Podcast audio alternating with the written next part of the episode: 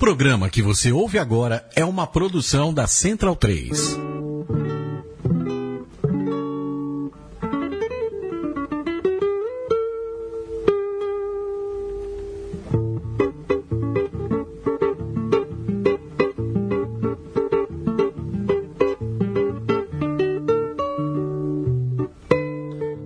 Amigo ouvinte da Rádio Central 3. Começa agora mais uma edição do programa Central Cine Brasil, a 24 edição do programa da Rádio Central 3 que fala de cinema nacional. Eu sou Lucas Borges e apresento o programa junto com o Leandro e a mim na mesa, nos trabalhos técnicos e Paulo Silva Júnior. Como vai, Paulo? Tudo bem, Lucas? Um abraço para quem acompanha aí o Central Cine Brasil. Busque aí no seu player de, de podcast, no seu celular, Central Cine Brasil, Central 3 Podcasts, você vai encontrar lá. A gente vem toda semana batendo um papo sobre cinema brasileiro e hoje entrevistando mais um diretor de um filme é, que vai ainda estrear, mas que já vale a pena a gente bater um papo porque acaba de ser selecionado para um festival bastante importante aqui do Brasil. É isso aí, nós temos ao telefone Bruno Cotti, diretor de El Mate, filme que vai concorrer à competição brasileira de gramado. É... Como vai, Bruno? Tudo bom? Oi, pessoal. Olá, tudo bem? É, um ouvinte, equipe técnica aí. Tudo maravilha, prazer estar com vocês.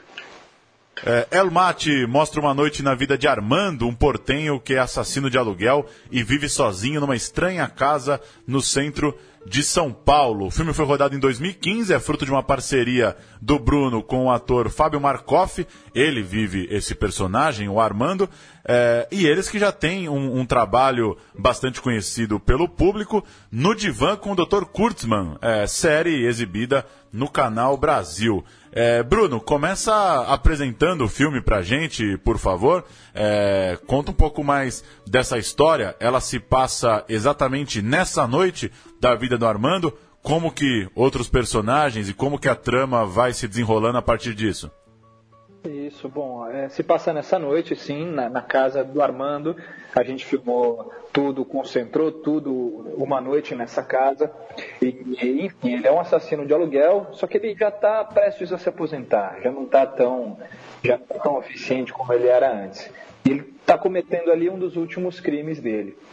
E ele sequestrou um. Ele não matou, o último crime dele não é matar ninguém, pelo contrário, é só sequestrar e ele tem um refém junto com ele na casa dele.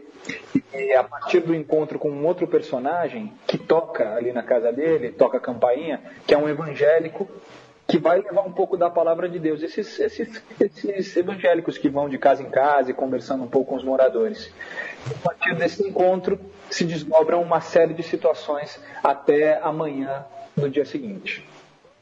Bruno, é, o Fábio Markoff já é figura conhecida pelo no Divã com o Dr. Kurtzman, né, que é um trabalho em conjunto de vocês dois. Vocês assinaram o, o roteiro dessa série. E assim, assim como o personagem dele em El Mate, ele, ele é argentino, está há 12 anos no Brasil, né, mas é argentino.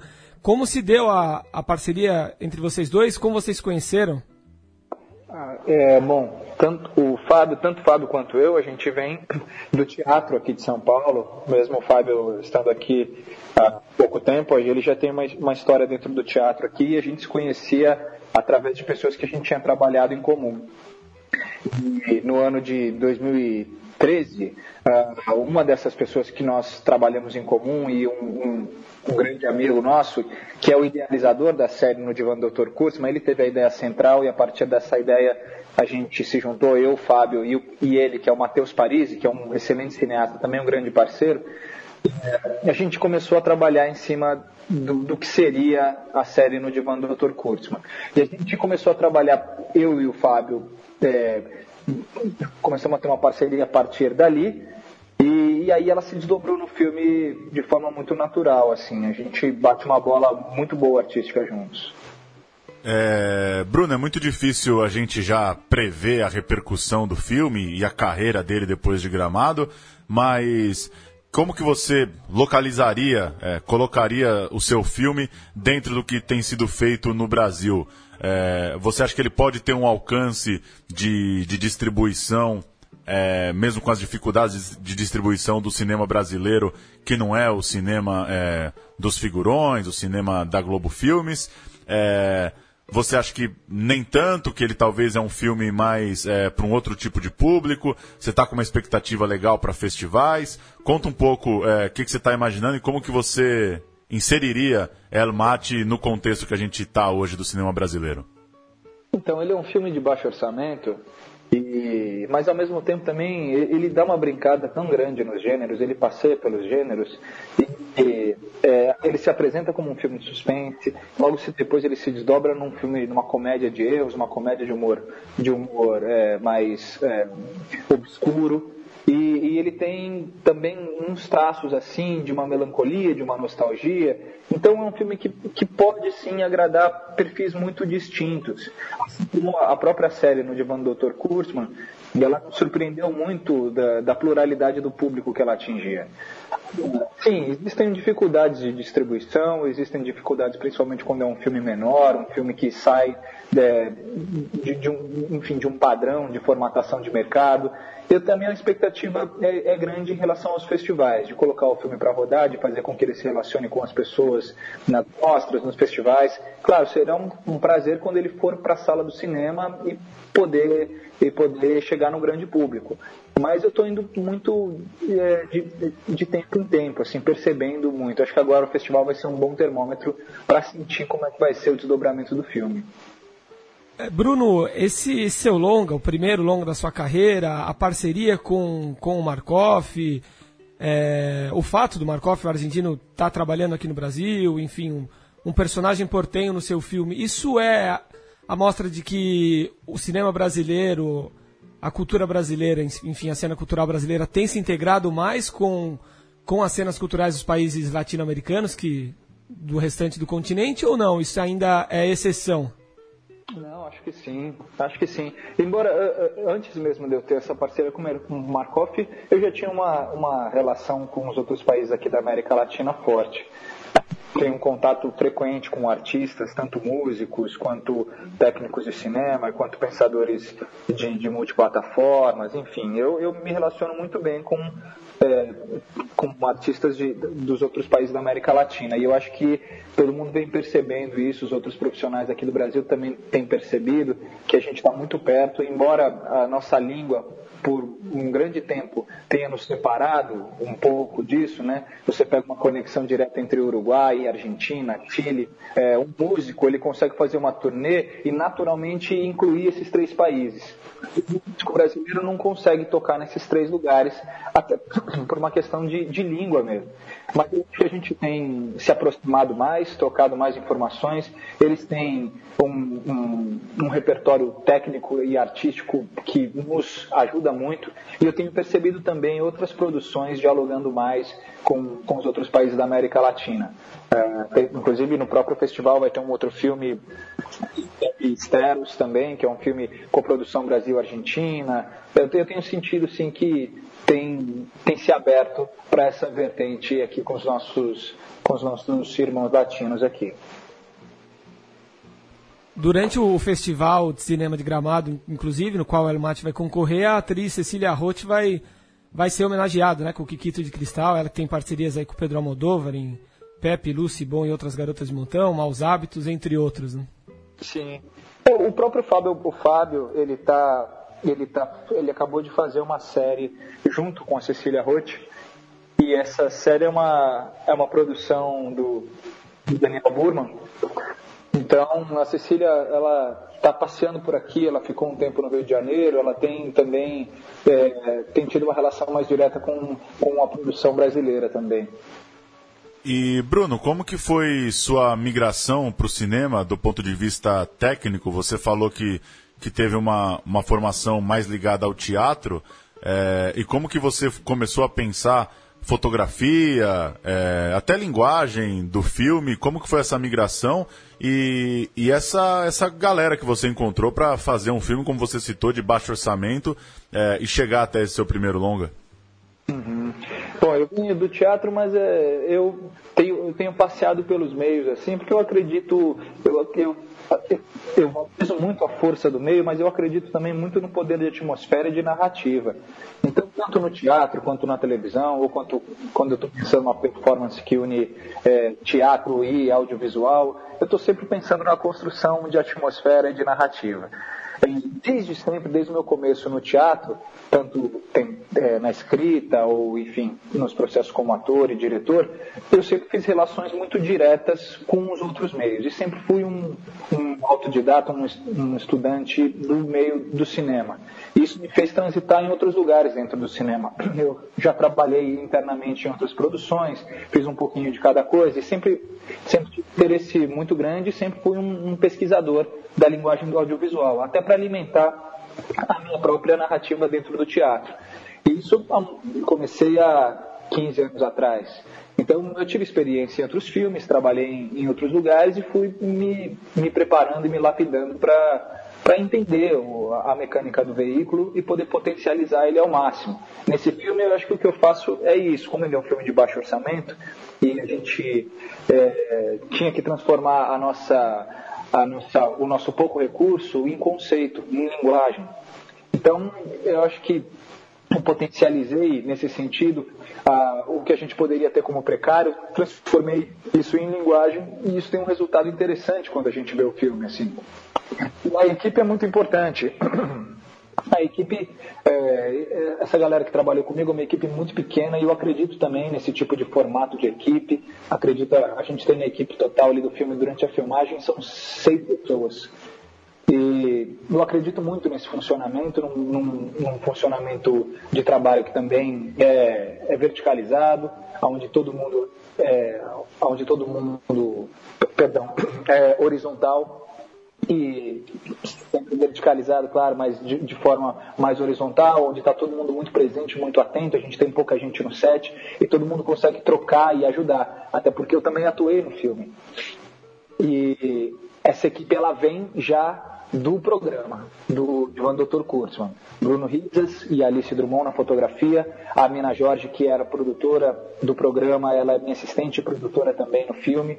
É, Daniel Lobo, a gente tem uma equipe que já no programa a gente partilhava de uma comunicação muito rápida e de um conceito artístico muito forte. Então, quando a gente pensou o filme, a gente organizou o filme para que funcionasse, para que fluísse de uma maneira onde a gente conseguisse filmar nesse curto espaço de tempo e, e uma história tão, tão, é, tão fora no sentido de uma locação só, a gente tinha que, que potencializar essa precariedade.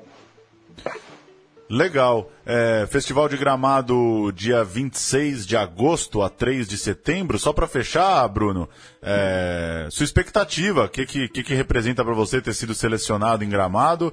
Se você pudesse ter escolhido um lugar, é, seria Gramado? Enfim, tá, a importância do festival e o que, que você achou com essa expectativa de ver o filme sendo exibido lá?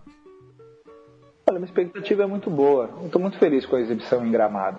É, eu acho que, além do, do, do, fruto do filme, eu acho muito interessante esse filme estar tá em Gramado porque ele quebra um pouco é, a, a, formatação é, de competição. Ele é um filme de baixíssimo orçamento. Eu acho muito rico ele estar tá ali trocando com filmes, por exemplo, como o filme da Elis Regina, de estar tá ali é, pareando né, tá estreando nesse contexto, assim. Eu acho muito bacana e, mais uma vez, eu acredito muito em, em mais uma possibilidade de produção cinematográfica. É, acredito nessa grande que a gente tem, acredito no cinema, no cinema menor, no BO, mas esse tipo de produção bem enxuta, com pouca gente, é um tipo de produção no que eu acredito bastante. E eu acho que a tendência é que a gente, formando mais uma indústria cinematográfica, a gente possa passear por esses meios de produção e descobrir como a linguagem, né, qual a linguagem funciona melhor com cada artista, o que potencializa mais o trabalho de cada artista. Minha expectativa é muito boa de estar lá em Gramado, de botar o filme para rodar. Eu acredito que vai ser uma, uma oportunidade de troca muito, muito boa, tanto para mim quanto para todo mundo que realizou o filme. É isso, a partir de 26 de agosto, então, El Mate de Bruno Cote concorrendo na competição brasileira de gramado com Barata Ribeiro 716 de Domingos Oliveira, Elis de Hugo Prata, o Roubo da Taça de Caio Ortiz, o Silêncio do Céu de Marcos Dutra e Tamo Junto de Matheus Souza. Parabéns pelo trabalho e boa sorte lá no Rio Grande do Sul, Bruno. Obrigado, gente. Obrigado mesmo. A gente vai se encontrando aí no, nos caminhos aí da, da vida. Valeu, grande abraço. Valeu, Bruno. Um abraço. Valeu. E vamos ouvir né, o teaser de El Mate, filme de Bruno Cotti, que, como falamos durante a entrevista, estreia em Gramado no final do mês. Vamos ouvir.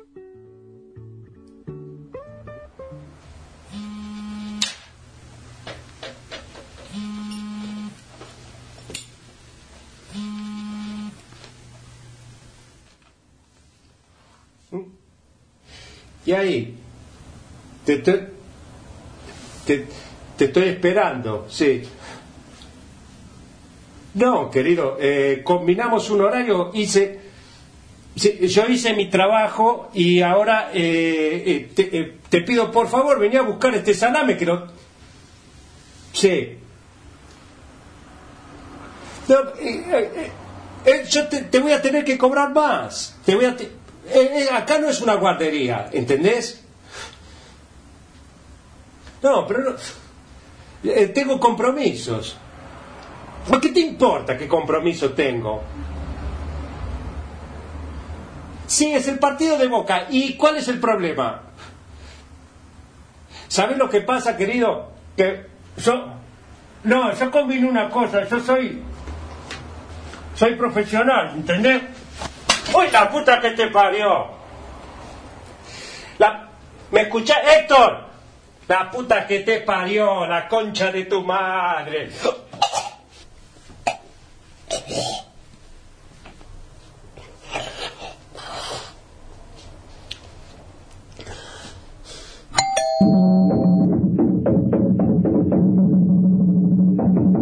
A história do cinema brasileiro.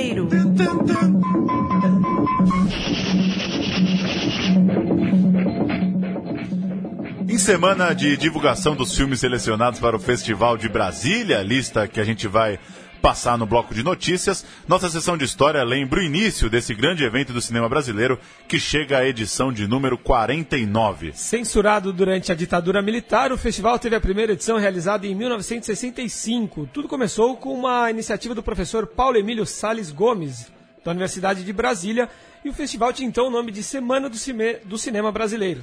Com esse nome, consagrou como melhor filme em 65 A Hora e a Vez de Augusto Matraga, de Roberto Santos, baseado no conto de João Guimarães Rosa. Em 66, venceu Todas as Mulheres do Mundo, de Domingos de Oliveira. E na sequência, o festival passou a ter o nome atual. Desde então, o troféu Candango, como é conhecido, é uma das grandes buscas dos cineastas brasileiros no circuito atual.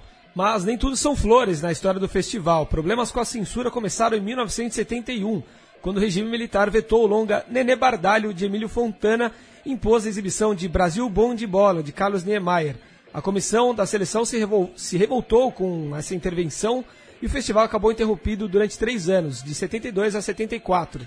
Brasília voltou forte, mas a décima edição, em 77, teria novos momentos de tensão.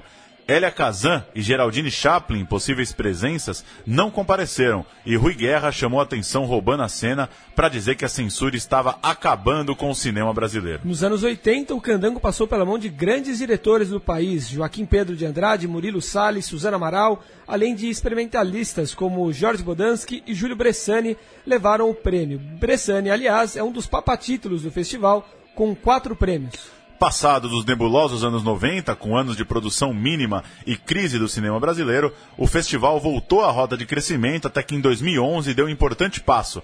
Saiu do Cine Brasília e também começou a rodar por Sobradinho, Ceilândia e Taguatinga. Nos últimos anos, o Candango consagrou Cláudio Assis, que dos seus quatro longas lançados, viu três levarem o festival.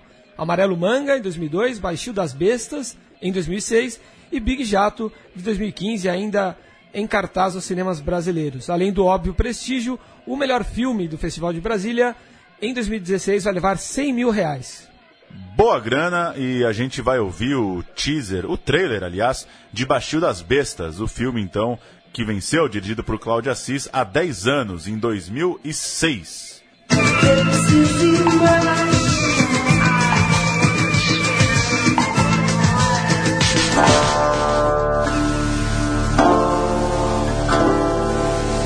Falta de homem. Falta de homem que tenha moral, que tenha vergonha, que grite alto, que tenha autoridade. Mas hoje. Hoje só tem uns cueca melada. Não pode pegar a feira, não pode levar a caminhonete pra lavar, não pode nada, né? Pronto, passa a semana toda estudando no Recife, chega aqui e vira empregado. Tá sentindo um cheiro estranho? Hum? Deve ser da usina. Conversa, homem. Eu não sei o que é cheiro que sai de usina. Isso é a podridão do mundo. Aí, putada! Vamos fechando as portas, ficando pelado! O pau vai comer, cadelada! Pobreza é que nem um câncer. Pode ter até uma parte boa no mundo, né? Vai destruindo tudo quando tu vejo, pegando pulmão. A pobreza que vai socializar o mundo. Isso é que é um povo miserável. Quanto mais tem, menos ajuda. Se eu pudesse enfiar esse povo tudo dentro, onde tocava fogo, quando acabar, empurrava de cabeça abaixo. Chegava lá embaixo, cortava o cangote de todinho na foice. Cada vez mais difícil livrar dessa merda. Mas quando tu chegou aqui, tu dizia que era melhor que trabalhar no outro lugar. A mulher lá nem pagava nem nada. Melhor do que se meter com esse povo da cana. Filho, eu quero é futuro.